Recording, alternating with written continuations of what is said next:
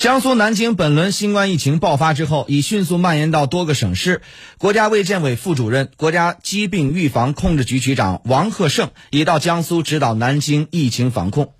报道称呢，两个多月前，副部级机构中国国家疾控局在北京正式挂牌，指导疾病预防控制体系建设，正是该局职能之一。担任首任局长的王贺胜，曾在武汉抗击疫情期间任湖北省委常委、省卫健委党组书记等职。